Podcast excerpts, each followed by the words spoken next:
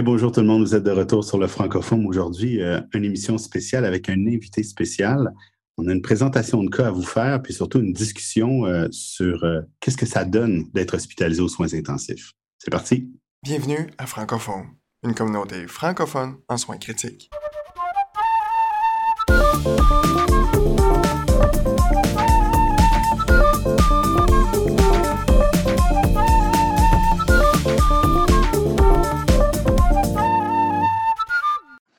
Alors bonjour Mathieu, comment ça va aujourd'hui? salut Yann, euh, ça va super bien, toi? Ça va super bien.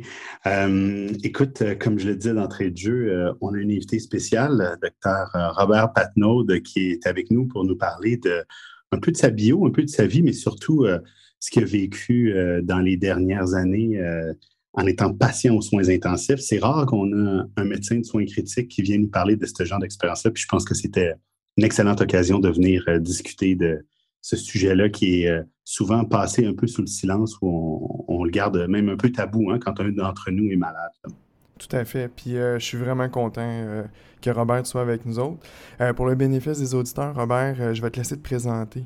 Alors, bon, ben, je me présente. j'ai 64 ans. Je vais avoir 65 ans dans quelques, quelques semaines. Et j'ai des antécédents médicaux assez complexes, euh, si je peux dire. Déjà en 1980, j'ai eu une leucémie pour laquelle on me donnait à peine 16 euh, mois d'espérance de vie et j'ai eu un traitement qui était à l'époque tout à fait euh, nouveau, la greffe de moelle osseuse. J'étais un des premiers greffiers de moelle osseuse à l'hôpital Maisonneuve-Rosemont et même au Canada pour la leucémie.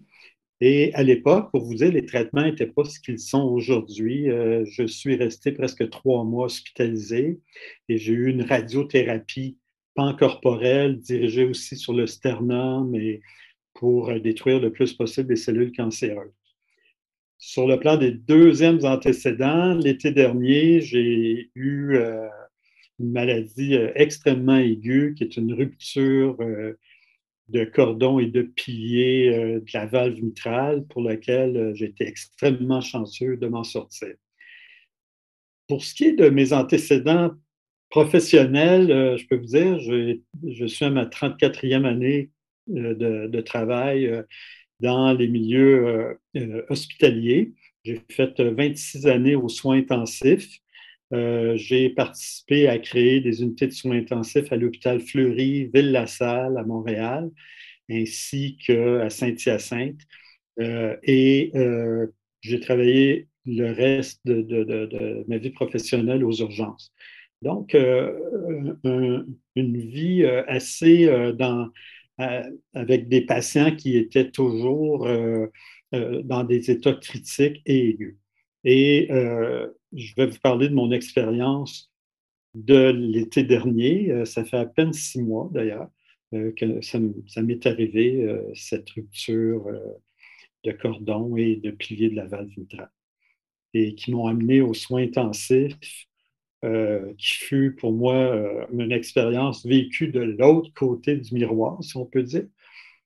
Pendant presque trois semaines dans une unité de soins intensifs avec chirurgie cardiaque et euh, tout ce qui vient avec. Euh, c'est franchement euh, fascinant de voir ça, sur quoi tu as tout passé. On, connaît un peu, moi et Mathieu, là, fait on, on, connaît un peu l'historique.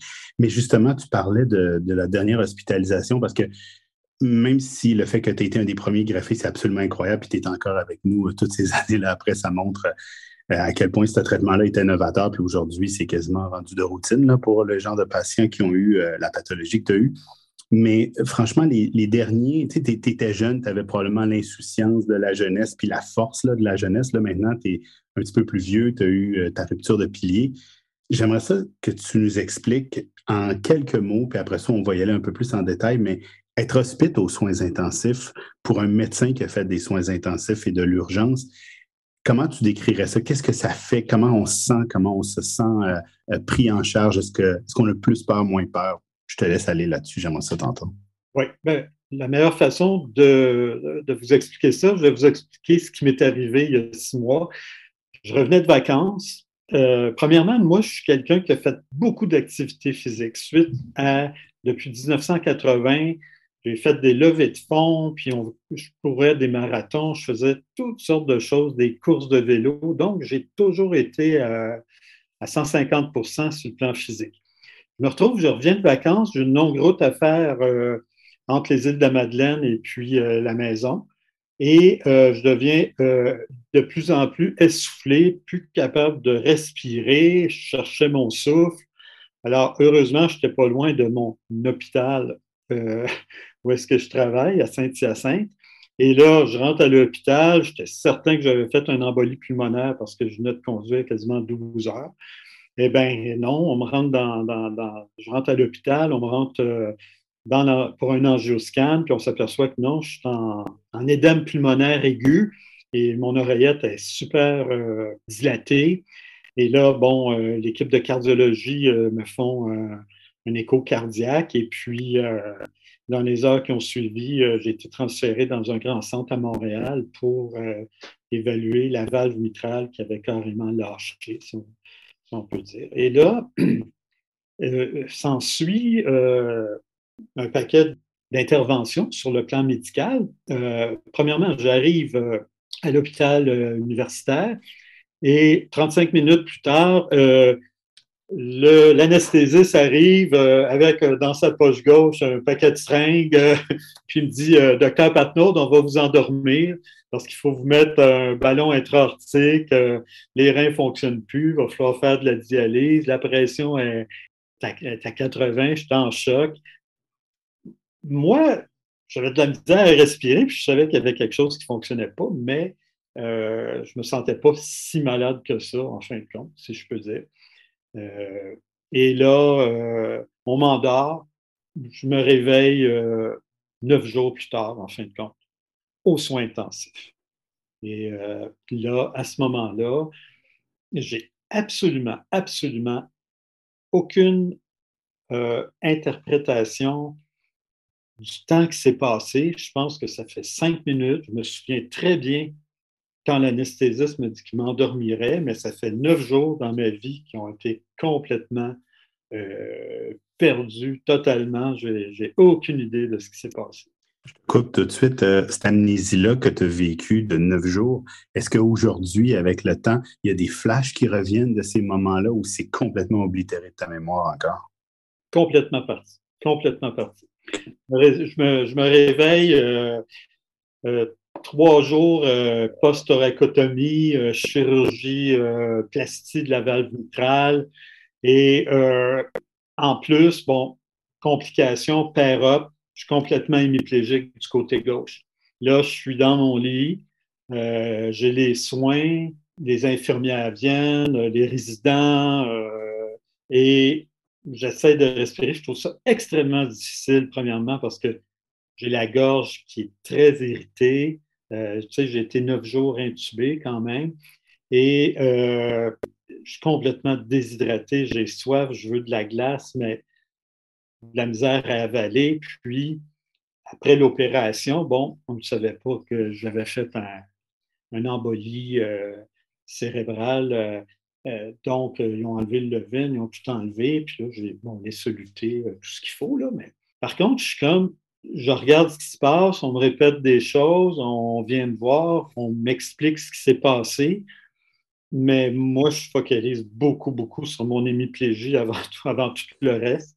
J'ai de la misère, je suis complètement affaibli. Pour vous donner une idée, mon poids habituel est 190 livres et là, je pesais 172 livres. Donc, la période de 10 jours, 9-10 jours, là, j'ai perdu euh, quasiment 20 livres euh, de poids, puis de muscles.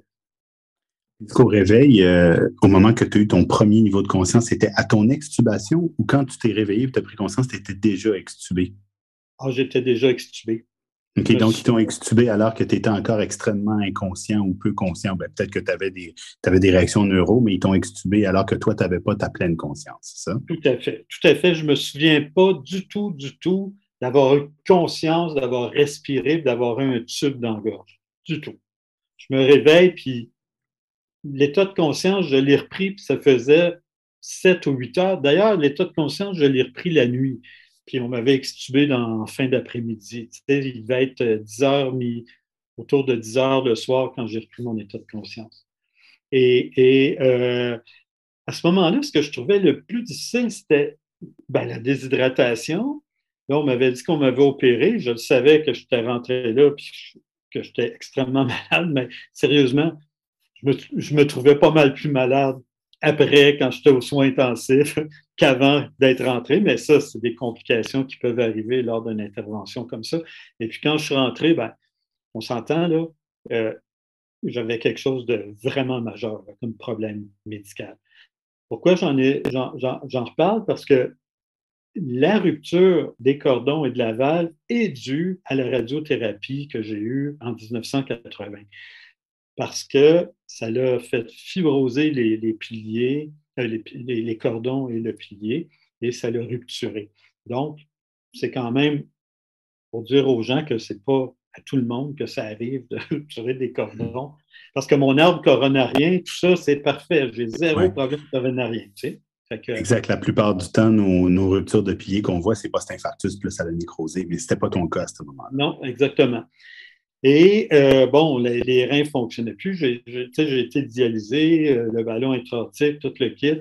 Euh, et, mais, mon état de conscience, je l'ai repris 6 à 8 heures après. Maintenant, j'avais une pompe à dilodil pour des douleurs et on me disait, bon, si tu as mal, tu donnes des, narcotiques. Puis là, c'était pas tellement la douleur que le fait que j'étais tellement inconfortable globalement que je me disais, bon, ben, je vais me prendre un peu de dilodil, ça va me faire du bien, tu sais, parce que c'est comme ça, la seule chose que je pouvais euh, euh, prendre je me souviens d'avoir demandé si je peux avoir un activant pour m'aider à dormir après, mais c'est mon, état de conscience a été repris quelques heures après l'extubation.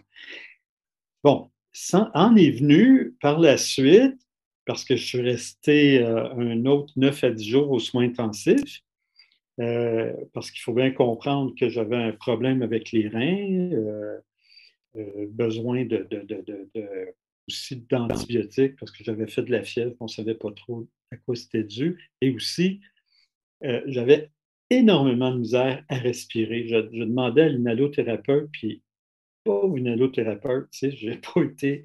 Je trouvais qu'on m'avait extubé trop vite. Je disais, donnez-moi un BIPAP, faites quelque chose, je ne suis pas capable de respirer c'était quoi la part là-dedans? Parce que c'est vrai qu'il me montrait mon moniteur, il me disait Regarde, tu satures à 92, c'était correct? Je disais Oui, mais je suis fatigué, j'ai plus de force. C'était juste la nuit que ça arrivait. Puis, il y a une chose que je retiens, Robert, c'est euh, là, dans le fond, on t'a extubé. Puis, 6 euh, à 8 heures après, euh, là, dans le fond, tu dit que tu as commencé à reprendre conscience. Puis, tu sais, on parle beaucoup de l'inversion du cycle circadien. Aux soins intensifs, de plus en plus on en parle. Fait que là, comme tu sembles avoir repris conscience plus dans la nuit, je, voulais voir avec toi, comment tu, tu as vécu ça? Est-ce que tu étais encore sur l'horaire de Montréal ou...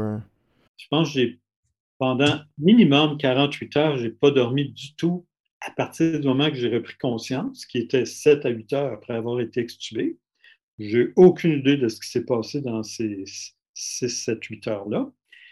Deuxièmement, est-ce que l'anesthésie générale, puis tout ce que tu as quand tu es aux soins intensifs pour te garder endormi, euh, c'est-tu du sommeil euh, de niveau profond? Je ne le sais pas. C'est du stade 2, c'est ça. Alors hmm. là, euh, tu te réveilles et puis tu n'as pas de sommeil pendant tout. Ça, ça doit être quand même, c'est pas, c'est pas surprenant que tu commences à voir des araignées. Par la suite, c'est incroyable la perception auditive que j'avais, les sens étaient complètement différents de, des sens normaux. J'avais une perception auditive nettement plus grande que normale. Ce que dans le fond, ce que tu es en train de me dire, c'est que tu étais un, dans les faits, étais en délirium, puis on dirait que c'est comme si les autres sens ont pris le, le dessus, ont été comme plus aguerris. Puis toutes les choses qui, pour nous, comme soignants, ont des sons standards qui n'embêtent pas, mais pour toi, c'était des sons vraiment plus élevés, plus... Euh, tu étais hyper vigilant de ton environnement, c'est un peu ça? J'entendais toutes les conversations partout, les alarmes des chambres. Parce qu'on l'entend souvent, les patients, puis dans les études qui ont montré un an plus tard, souvent les patients de soins, disent Je me rappelle des bip, bip, bip, des alarmes, puis de toutes ces choses-là, ça les a souvent pas traumatisés, mais omnubilés complètement. Fait que c'est un peu ça que tu as vécu, c'est ça? Ben oui, mais en plus de, ceux des, voisins, parce que j'avais vraiment une capacité auditive qui avait augmenté, je ne sais pas pourquoi, mais en même temps que j'avais des hallucinations visuelles, on aurait dit que mon audition était nettement augmentée là, pendant. Ah, tu avais, avais, des hallucinations visuelles aussi? Qu'est-ce que tu voyais? Oui, ben, je voyais des, des fourmis, des araignées euh, sur les murs. Euh, je voyais des, maisons qui se promenaient. Euh, ensuite, là, je fermais mes yeux, je les ouvrais. Puis là, je dois dire, même ma conjointe était à côté de moi. Je disais, ah, mais José, je te parlerai pas, là, mais il y a des fourmis et des araignées dans le mur, mais regarde, je suis habitué avec eux autres. Tu sais, puis moi-même, je me disais, hallucine, donc c'est pas si grave c'est un peu spécial. Comme, Fait que tu avais un niveau de conscience dans ton hallucination. Tu n'étais pas perdu complètement. Tu savais que ça n'avait pas de bon sens, mais tu ne pouvais pas t'empêcher de les voir, c'est ça? Mes sens étaient perturbés. Audition augmentée, hallucination visuelle. J'avais comme, je me disais, c'est temporaire, j'ai eu plein, plein de médicaments pendant plusieurs jours, ça va passer, je vais vivre avec. Et là, je me retournais, je regardais le coin, je voyais ça, puis bon, OK. Mais, mais là, quand tu te retrouves tout seul, et puis là, tu entends tous les bruits, tu entends les conversations de corridor, tu entends. Mais là, c'est pas juste du chuchotement, je pouvais dire les discussions entre les infirmiers, entre les infirmières, le patient dans la chambre d'en avant qui parlait avec, qui s'engueulait avec son fils. Puis là, je disais, écoutez, pouvez-vous fermer la porte, là, parce que on ne peut pas fermer votre porte parce qu'il faut que. Mais, mais fermez celle d'en avant. Je dis, je suis tanné de l'entendre, lui, il gueule. Euh, mais il gueulait pas, mais comme j'entendais, c'est étrange, une perception. Ça a duré un deux, trois jours, comme il faut, comme il faut.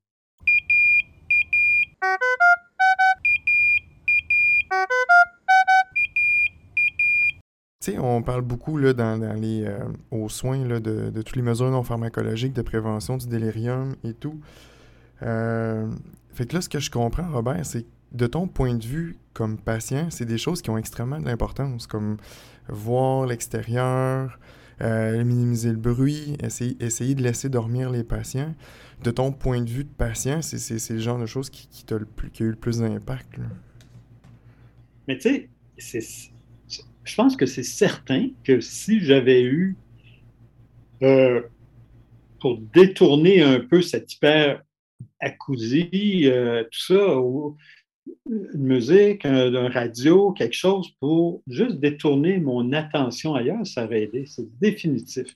Ensuite, bon, on ne peut pas refaire les chambres de soins intensifs euh, avec des fenêtres puis avoir une idée de. Mais c'est super important. Moi, la nuit, c'était une période d'angoisse inimaginable. J'étais certain, certain que je ne me réveillais pas le lendemain matin. Donc, quand tu ne peux pas dire je vais me fermer les yeux je vais m'endormir parce que tu te dis, avec ce qui vient d'arriver, avec ce qui s'est passé, tu dis non, non, non, là, euh, dès que tu fermes les yeux puis tu tentes le moindrement de, t'endormir, tu as les idées qui te reviennent en tête et puis euh, tu te remets à focuser sur ce qui au fond, amène le cerveau à vouloir quoi. J'ai compris ce que c'était un schizophrène, en tout cas. Je vais te dire, j'ai compris parce que j'ai pensé à ma soeur qui était schizophrène, et puis elle n'était pas capable d'être avec les. Quand on faisait des parties de famille, d'être avec tout le monde, elle allait dans un endroit calme qu'elle n'entendait pas les bruits. Puis là, j'aurais aimé ça être dans un endroit calme et pas entendre de bruit. Ben, c'est vraiment drôle. Hein? Ben, c'est pas drôle, mais je veux dire, c'est spécial de voir que tu as, pété un pilier, un pilier tu as brisé ta valve, tu as stroké, tu as fait de la dialyse. c'est les sons et les hallucinations qui ressortent de cette expérience-là, alors que ton corps a manqué de lâcher à peu près multiple organ failure, là, mais c'est ça qui sort de ça. C'est fou, hein, complètement. Et, mm. si j'ai quelque chose qui m'a beaucoup manqué aux soins intensifs, c'est le sommeil, c'est de dormir. Tu sais, j'ai pas dormi pendant 48 heures minimum, si c'est pas plus, tu sais. peut-être s'assoupir un petit peu, mais tu sais, de dire, là, dormir un deux, trois heures d'affilée, de, tu sais, il me semble que ça m'aurait fait du bien, mais tu sais, c'était des 10-15 minutes, euh, peut-être des choses très simples, comme une musique de fond, peut-être que ça m'aurait fait du bien. J'aurais pas entendu tout le bruit autour, les alarmes. Euh, j'en suis venu, là, même, tu sais, avec le service d'Inalo, par exemple, tu sais, que, je leur disais de me mettre un BIPAP parce que, ben, au fond, de me mettre un BIPAP, puis, tu sais, c'est sûr, je suis un médecin, je sais ce que c'est un BIPAP, mais tu sais, je sais que tu ne le mets pas pour rien, puis dans le fond, c'était pas une bonne idée de le mettre, mais moi, peut-être que je le voulais pour essayer de me reposer, puis de plus entendre ce qui se passe autour. Puis me dire, bon, je vais essayer de m'endormir un peu, reprendre des forces c'est nettement, nettement, nettement important de, pouvoir euh, penser à ce que le patient puisse récupérer et dormir. Tu euh, tantôt, tu me parlais, Robert, là, euh, que tu voulais le BIPAP. Tu sais, tu en parlais avec les Inhalos, puis les Inhalos disaient Ouais, mais là, Robert, tu sais, super bien, tout de ton point de vue, parce que là, tu avais comme un besoin psychologique, si on veut, d'avoir la rassurance du, du, BIPAP, mais est-ce que les autres, euh, les, autres instruments t'ont aidé, t'ont rassuré ou, ou, au contraire t'ont ennuyé? On peut penser au Levin, par exemple. Après la deuxième journée, je n'étais pas capable d'avaler. Est-ce que c'était secondaire à l'intubation? Est-ce que c'était secondaire à l'AVC que je faisais? Mais je n'étais pas capable d'avaler. Puis là, bon, tout de suite, euh, il, y a un résident qui a dit euh, On va vous installer un levain. Là, j'ai dit Ouais, mais je suis capable d'humecter mes lèvres, tout ça, parce que j'avais déjà eu, je vais vous dire, j'ai été 96 jours hospitalisé à Maisonneuve-Rosemont en 1981 pour la grève de moelle. Et la pire chose que je me rappelais, c'était le levain, parce qu'à ce moment-là, j'avais vomi du sang, genre au 22e jour. Ils m'ont dit ah, il faut mettre un levain, faire un lavage de stomac avec de l'eau glacée. Je m'en rappelle comme si c'était hier. Et je m'en souviens encore. Puis là, on me dit, on va réinstaller le Levin. Je dis, c'est strictement nécessaire. Bon, c'est sûr, je suis docteur, je suis fatiguant, tu sais, je pose des questions, mais ah, ils ont dit oui. Mais là, ils ont essayé une première fois, ça n'a pas marché. Là, une deuxième fois, ça n'a pas marché. Après, il y a une, autre médecin qui est venu, elle dit Moi, je suis bien bonne, je suis experte, c'est parfait, mais je sais pas, j'avais la gorge sèche, j'avais de la misère à avaler. En fin de compte, je ne jamais eu, le Levin, mais j'ai eu comme trois stress d'installation. Parce que quand on passe un levain par le nez, je peux vous dire qu'on a vraiment l'impression qu'il va rentrer dans le cerveau, le levain. Puis là, quand il descend, moi, je me dis, c'est pas à bonne place, c'est pas à bonne place. Mais là, non, tu ne peux pas. Puis là, tu dis, es-tu à bonne place? Tu pas à bonne place, je ne sais pas. Mais quand tu envoies un 2-3 cc d'eau, tu sais qu'il n'est pas à bonne place. Puis là, ils savent eux aussi. Fait que c'est pas une très bonne expérience. moi, le Levin, là, dans ma vie, en tout cas, là, Là, quand j'étais à l'hôpital, parce que j'ai recommencé, on dit, bah, il faudrait mettre un levain. Je dis, ben non, c'est peut-être pas nécessaire. On peut attendre un petit peu. Là, tu sais, peut-être que la subocclusion, ou, tu sais, il faut se les poser les questions. C'est une intervention qui, n'est pas nécessairement banale puis qui est hyper désagréable pour le patient. Ensuite, euh, ben là, des drains thoraciques, tu notes chaque côté. Euh, pour vous donner une idée, j'ai même su que j'avais un pacemaker endoveineux quand ils sont venus pour me l'enlever. Parce que je n'étais même pas au courant, j'avais fait un arythmie, puis en fin de compte, bon, Brady, puis tout le kit. Fait que là, il m'avait mis un pace endoveineux. Bon, j'avais une canule pour les prises de sang, ça, c'était génial. Euh, au moins, quand tu as besoin de prise de sang, tu n'as pas besoin de te faire des piqûres. L'autre chose, euh, j'avais très mal aux deux ans parce que oui, ils ont passé de la grosse tubulure euh, par les vaisseaux sanguins à partir de là, puis ça, faisait mal. Bon, regardez, une sonde urinaire, c'est banal, hein, une sonde urinaire. Mais quand tu te fais enlever ta sonde urinaire, là, et puis euh, que tu as du lasix, et puis que je suis bien content qu'on me l'enlève, la sonde urinaire, mais là, me dit, quand vous aurez envie de faire pipi, euh, vous pesez sur la, la, sonnette, puis on va venir. Mais c'est pas comme ça que ça marche. Là. Quand tu pèses, toi, tu le veux tout de suite, pas dans 15 minutes ou dans 20 minutes. Fait que là, je veux pas. Ça m'est arrivé à plusieurs reprises de faire des incontinences dans le lit, mais tu sais, quand tu es docteur, tu fais une incontinence dans ton lit aux soins intensifs, quand tu es patient, mais moi, tu sais, j'avais comme, je me sentais mal, tu sais, et pour le personnel, puis on change les draps, puis on met le piqué, puis tout le kit, puis c'est des détails, là, mais des fois, peut-être que ça aurait été mieux de la garder un petit peu plus, la sonde, jusqu'à temps qu'on baisse le lacet. Je ne sais pas, je dis ça comme ça, mais toute intervention, en fin de compte, elle a son incidence sur ce que le patient vit, c'est sûr et certain. Je comprends ton point, Robert, puis d'une certaine manière, toutes ces choses-là, là, oui, il y a eu la, circulation extracorporelle, puis les pacemakers, les, affaires très invasives, les affaires de base comme vider l'estomac, le, tube nasogastrique, puis les sondes urinaires, souvent ces choses-là que nous, on prescrit de façon quasi désinvolte quand on est des médecins. Mais quand les patients le vivent, puis ils rentrent, puis ils disent Moi, je ne veux plus jamais avoir de sonde urinaire, il ben, faut apprendre à l'écouter parce que c'est facile de dire Ben non, il y en a besoin. On lui donne 80 de la 60ID, là, il va en avoir besoin. Mais il faut quand même essayer d'avoir une meilleure écoute à ce niveau-là. Puis le fait que toi, tu l'as vécu, euh, ça semble être important à rappeler. Ça me fait penser à un petit aparté, j'en avais parlé avec euh, Mathieu euh, avant l'enregistrement. Un vieux film dans les années 80-90 avec William Hurt qui s'appelait The Doctor. Puis je pense, si je me rappelle bien, il y avait un néo-ORL, ce patient-là, puis il avait passé par la gamme un peu de ce que tu as passé. Puis à la fin du, euh, du film, il fait rentrer tous ses résidents, il leur fait subir toutes les interventions que lui a subies pour essayer de le faire. Bon, je ne suis pas sûr que c'est très éthique à faire à nos résidents, mais on ne le ferait pas. Mais je trouvais que c'était. Je n'étais pas médecin dans ce temps-là, puis j'avais trouvé ça comme incroyable comme, comme idée, mais de le vivre une fois, je pense que ça change l'expérience euh, pour toujours. Euh, tout à fait, tout à fait. Euh, je dois te dire, euh, je ne vois plus les choses de, la même façon présentement. Puis, une chose est certaine, en tout cas, ça mérite de s'asseoir de dire, regardez, on va faire ça, le tube, tout ça, c'est pas agréable, mais aussi peut-être donner, comme on fait une colono ou quand on fait un petit peu petite mini-dose de fentanyl versette, peut-être, je ne sais pas, que le patient souffre moins pendant que tu l'installes. S'il y a possibilité, ça dépend des cas, mais sérieusement, un Levin, c'est loin d'être agréable. Ce n'est pas une mini-manœuvre banale pour le patient. Si c'est ce qui se rappelle de plus désagréable d'un séjour de 10 jours aux soins intensifs, puis moi, de 87 jours à l'hôpital, il y a presque 40 ans, c'est sûr et certain. C'est pas quelque chose qu'on a le goût de, de, revivre.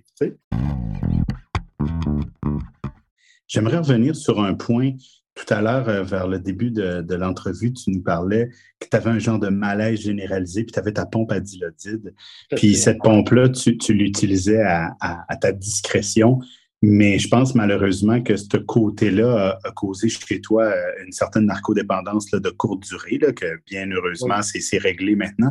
Je ça que tu nous dises un peu euh, l'escalade et la désescalade qui s'est fait à cause de, du dilodide qui était nécessaire dans ton cas avec les opérations que tu as le, le, dilodide était nécessaire, tout à fait. Euh, je veux dire, l'opération des thoracos, tout ça, euh, des drains, euh, ça fait mal, c'est douloureux.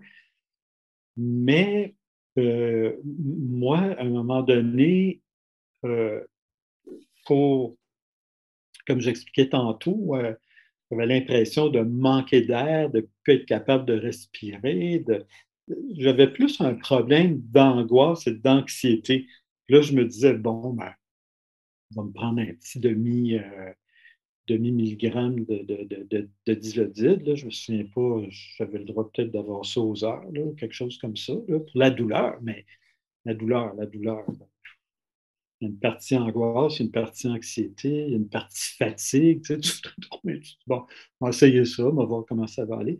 Et, définitivement, là, après, par exemple, euh, tu sais, euh, je ne sais pas combien de milligrammes que j'en prenais par jour, mais euh, une chose certaine, c'est que euh, après 7-8 jours aux soins intensifs, par la suite, tu n'arrêtes pas ça du jour au lendemain. C'est sûr, là, parce que j'ai été euh, quand même sur plusieurs médicaments opératoires par la post-opératoire, aux soins après, ensuite dans la chambre. Ça fait que je dirais que probablement que le trois quarts des doses que je me suis données, ce n'était pas vraiment pour de la douleur physique. c'était plus pour l'espèce d'anxiété, angoisse. C'était sérieusement, là. Ouais. Donc, il y aurait peut-être des meilleurs choix de médicaments à prendre. Ça me fait penser à quand on a des patients qui sont intubés, surtout avec nos COVID, là, qui peuvent être sur euh, des perfs de dilodide ou de fentanyl pendant des jours et des jours et des jours. Puis là, on est prêt à les réveiller, puis on arrête ça, euh, comme on dit en anglais, cold turkey. Là, c'est pas la bonne manière à faire. Hein. De plus en plus, là, surtout que nos patients sont intubés plus longtemps là, à cause de la COVID on s'est dit, nous, en équipe, de faire un sevrage, même si on extube encore avec une perf de fentanyl, on ne l'arrête pas, on baisse le fentanyl tranquillement sur un, deux, trois jours de façon plus adéquate. Je pense que c'est des choses qu'il faut toutes garder en tête. Euh, parce que je suis content de voir que ton sevrage de est maintenant est terminé. C'est une bonne chose. Là. Non, ça a duré euh, dix jours là, après. Tu sais, de toute façon, je déteste ce médicament-là. Là.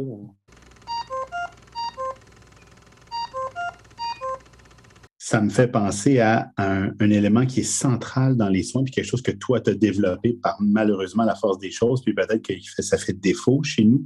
C'est tout le concept d'humaniser les soins euh, pour nos patients aux soins intensifs. J'aimerais ça que tu me donnes, selon toi, qu'est-ce qui est le plus important, puis qu'est-ce que toi, tu vas avoir changé dans ta pratique et ce que tu suggères à toutes les gens qui nous écoutent euh, euh, pour améliorer l'humanisation des soins pour nos patients? Bien, je dirais, premièrement, le contact avec l'équipe soignante. Si je te disais que ma perception, tu sais, depuis qu'on a fait nos premiers stages en propédeutique, euh, on dit il faut s'asseoir avec le patient, il faut lui expliquer. Parfois, les nouvelles rentrent par une oreille puis sortent par l'oreille chez le patient. Et c'est tellement vrai, surtout quand tu es aux soins intensifs le médecin va venir, il va te dire quelque chose, puis une demi-heure après, tu te dis, qu'est-ce qu'il me dit? Qu'est-ce qui se passe? Là, tu vas accrocher l'infirmière, tu vas lui demander, là, elle, elle va te dire, ben, je ne sais pas, moi, je ne suis pas vraiment ton infirmière, je suis infirmière remplaçante parce que l'autre est parti dîner. Et là, le lendemain, mais qui repasse, tu vas oublier la, question. Autrement dit, la relation, moi, ce que j'ai trouvé important, bon, Peut-être que quand on est médecin, puis comme je le disais, c'est un biais, mais malheureusement, il est là. Mais de me faire euh, euh, réconforter par mon médecin, de me faire dire, de me le faire répéter, parce que j'avais de la misère à le comprendre sur le coup, surtout quand ça se complique, surtout quand tout est arrivé.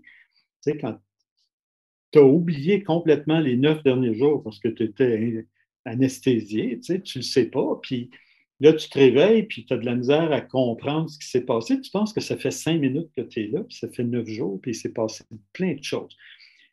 Ça, c'est super important, je pense, de, de réexpliquer, même si on répète la même affaire, peut-être pendant, dépendamment, mais en tout cas, quand quelqu'un est extubé, là, il reprend ses sens, on ne prend pas ses sens en l'espace de 4, 5, 6 heures, en tout cas pas pour moi. Euh, ça m'a pris, euh, je vous dirais, un bon 48 heures avant de.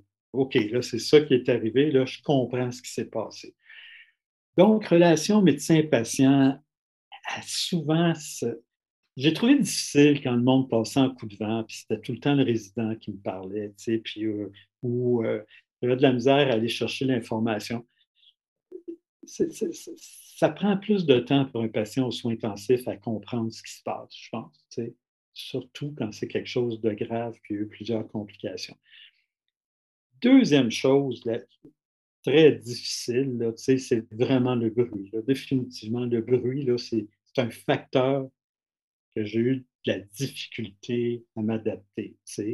Euh, avec l'hyperacousie, avec euh, euh, aussi, bon, tout ce qui se passe autour, les alarmes. Tu sais, on vit là-dedans, on ne s'en aperçoit pas, là, mais des fois, tu es là, tu te dis, c'est vrai qu'il y en a donc bien du bruit, les alarmes, le monde, les portes, et les portes électriques qui ouvrent, qui ferment, tes propres alarmes dans ta chambre, les pompes, les, ça n'arrête pas, ça n'arrête pas. Ça, amplifier ça par 10 parce que tout à coup, ton audition, elle augmente, ça devient comme invivable. Donc, est-ce qu'il y aurait lieu peut-être d'avoir un petit radio, quelque chose, euh, je pense que ça aiderait. Ça aiderait à détourner l'attention du patient par rapport à son environnement.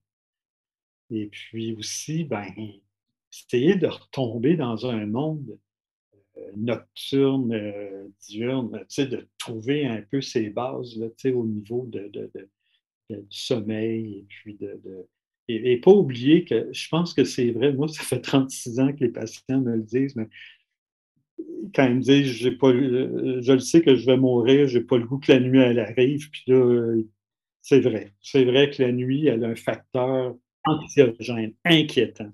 Tu sais. Mm. t'angoisses la nuit, tu sais, quand tu es patient, tu sais, puis on dirait que tu peux pas te fermer les yeux et dire « Ah, on va dormir comme il faut », là, tu sais. Alors, ajuster les médicaments, c'est sûr et certain. Tu sais, je pense que ça aurait été mieux que j'aille, en tout cas, je dis ça comme ça, c'est tout le temps facile à, parler, peut-être plus de, d'anxiolytiques que de, narcotiques. Euh, c'est pas facile, hein? On est dans un. Le patient va bien, on l'extube, euh, on se dit, bon, dans combien de temps qu'il va sortir des soins intensifs, on va l'envoyer d'une chambre sur l'étage. Mais cette période-là -là, d'extubation, pour t'envoyer sur l'étage, euh, des fois, peut-être qu'on. Parce que le patient va mieux, hein, c'est sûr que tu vas mieux quand tu es extubé, puis, mais ça ne veut pas dire qu'il y a besoin de moins d'attention au niveau euh, de tous les éléments qu'on a parlé. Des fois, on se dit, bon, lui, là, ça va mieux, euh, puis là, tu es pris avec celui qui va super mal, les va et tout le kit, puis celui qui sort des soins, il, il, se retrouve à sa chambre, puis il ne sait pas trop ce qui s'est passé. en tout cas, J'aime ça ce que tu dis là, Robert, parce que à partir du moment qu'on extube un patient, souvent le compte à rebours commence dans la tête en tant que médecin. Euh, là, il faut qu'il sorte, là, parce que là, j'en ai deux qui s'en viennent. Fait que, oh, je, peux-tu sortir ce soir? Je l'ai extubé tôt à matin? On est vraiment dans ce mood-là. Et ça, ça déshumanise complètement les soins. On n'a pas le choix, là. Il ne faut, faut, pas non plus trop se taper sur, sur la tête. On n'a pas des lits et des nurses à l'infini. Donc, à un moment donné, il faut vivre avec le risque. Et naturellement, si je t'ai extubé, puis je t'ai enlevé ton pace endoveineux, puis tu n'as pas d'amine, ben il y a des chances que tu passes au travers à l'étage d'un point de vue physique, d'un point de vue psychologique, c'est une autre histoire. Mais malheureusement, je pense que c'est bien de garder ça en tête quand on a le loisir de garder le patient un petit peu plus, euh, ne serait-ce que des fois un 12 heures de plus jusqu'au lendemain matin, ben, c'est peut-être pas une mauvaise chose de le faire pour pouvoir mieux euh, laisser le temps au patient de retomber sur ses pieds. Fait que c'est un bon point à, tenir à mon avis. Puis, tu sais, tu l'as dit, des fois, on a des enjeux de lit puis tout. Fait que si on est, pas, on est pris, entre guillemets, à transférer le patient rapidement, faut que le suivi continue parce que même si de notre point de vue aux soins intensifs, le patient est rendu à l'étage puis le dossier est fermé dans notre tête, mais le patient, lui, c'est pas fermé encore. faut vraiment s'assurer que si on peut pas le faire aux soins, faut le faire, faut faire le transfert à l'étage puis que l'étage euh, puisse prendre le relais. Et puis, c'est un peu spécial, mais je vais vous parler d'une petite, euh, petite expérience que j'ai eue. À un moment donné, euh, une préposée, une préposée qui vient, puis bon, fait une extrême incontinence, puis tout ça. Puis là, elle me parlait en même temps qu'elle me nettoyait. Tu sais, es, paralysé, tu as besoin d'un autre être humain pour t'aider. Puis là, elle me disait ça, puis elle me parlait de toutes sortes de choses. Puis là, ça, je devais être J4, J5 après intubation. Là. Et puis là, je me, je me, je me dis, c'est le premier contact humain de discussion que j'ai avec quelqu'un depuis que je suis à l'hôpital. Parce que les autres sont passés pas mal en coup de vent. L'infirmière passe vite, euh, la pompe sonne, il faut qu'elle aille à côté, l'inhalo, c'est la même chose. Ensuite, le premier contact que tu as vraiment avec un être humain, c'est la personne qui t'aide à, faire ton hygiène. c'est un peu spécial. Puis là, j'ai compris quelque chose. J'ai compris que les patients, des fois, on les entend, euh, ils se font interviewer ou il y a des plaintes ou quelque chose, puis ils disent Ah, le docteur, je ne l'ai pas vu, tout ça, mais le personnel, là. Puis, dans le fond, nous autres, on travaille des fois 24 heures non-stop pour sauver du monde. On, met toutes nos connaissances, nos, nos compétences, la science, puis on passe à côté de quelque chose. Pourquoi? Parce qu'on n'est juste pas à côté du malade pour lui expliquer ce qui s'est passé, puis créer un minimum de lien avec lui. Puis ça, je trouve que c'est plate parce qu'on le perd. Tu sais. Combien de patients que j'ai vus à l'urgence pour soins intensifs dans ma vie qui se rappelleront jamais de moi, puis que parce que, c'est on a eu les bons réflexes au bon moment, puis on les a sauvés. Mais après ça, euh, bon, on l'extube, OK, ouais, c'est 18 heures, là, pas pire. Euh, OK, on le monte à la chambre, puis après ça, on n'a pas le temps d'aller leur voir et expliquer ce qui s'était passé. C'est un peu plate, hein? c'est le système qui est fait de même. Ce n'est pas de notre faute, mais en même temps, si on peut un peu reprendre ça, je pense qu'on a beaucoup, beaucoup, beaucoup, beaucoup de bénéfices et de gains à, faire. Qu'est-ce que tu veux? Quand tu travailles sous pression, tu manques de temps, tu manques de tout. Tu n'as pas toujours le temps, mais c'est plate à dire, là, mais si on a une refonte du système de santé, là, il va falloir peut-être qu'on puisse nous donner cette chance-là en tant que médecin, en tant que praticien, puis à tout le personnel, de pouvoir focuser puis penser aux malades. mais là, c'est comme on parle, comme on parlait, hein, à partir du moment que tu extubes, tu dis bon, le compte à rebours qui sortent des soins parce que tu en as deux autres là, dans la salle de chute à l'urgence qu'il faut qu'ils montent. Mais quand tu comme je disais tantôt, quand tu es l'autre base du miroir, tu vois les affaires très différemment. Très différemment. Bon, c'est pas grave, là moi, je, trouve que j'ai eu des soins exceptionnels. Je trouve que tout le monde, je trouve que le pire à endurer, ça a été moi-même.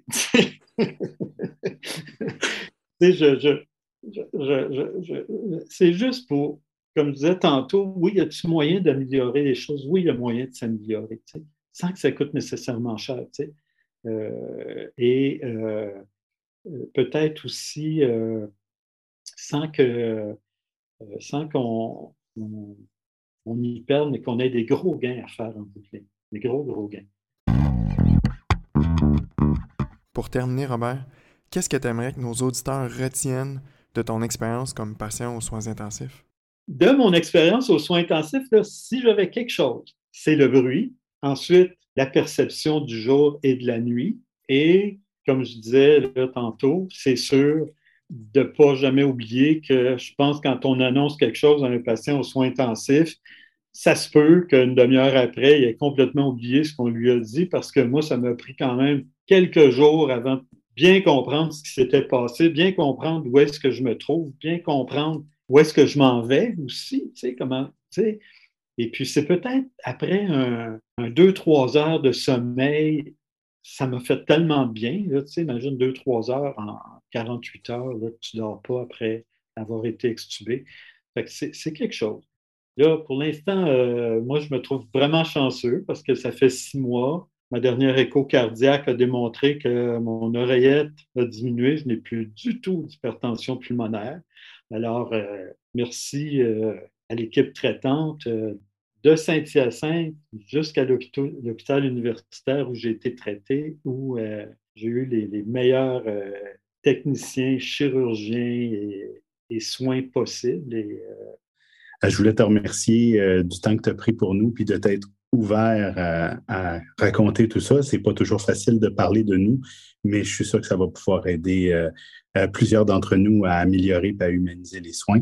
Donc, euh, j'espère que vous avez euh, aimé l'épisode. Euh, gênez-vous pas pour la partager venir nous rencontrer sur les plateformes habituelles, discuter avec nous sur Twitter.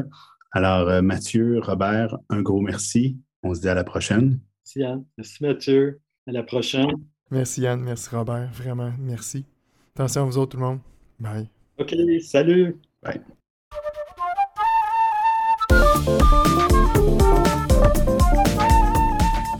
L'information contenue dans cette balado-diffusion est de nature informative seulement et ne remplace aucunement le jugement ou l'avis d'un professionnel.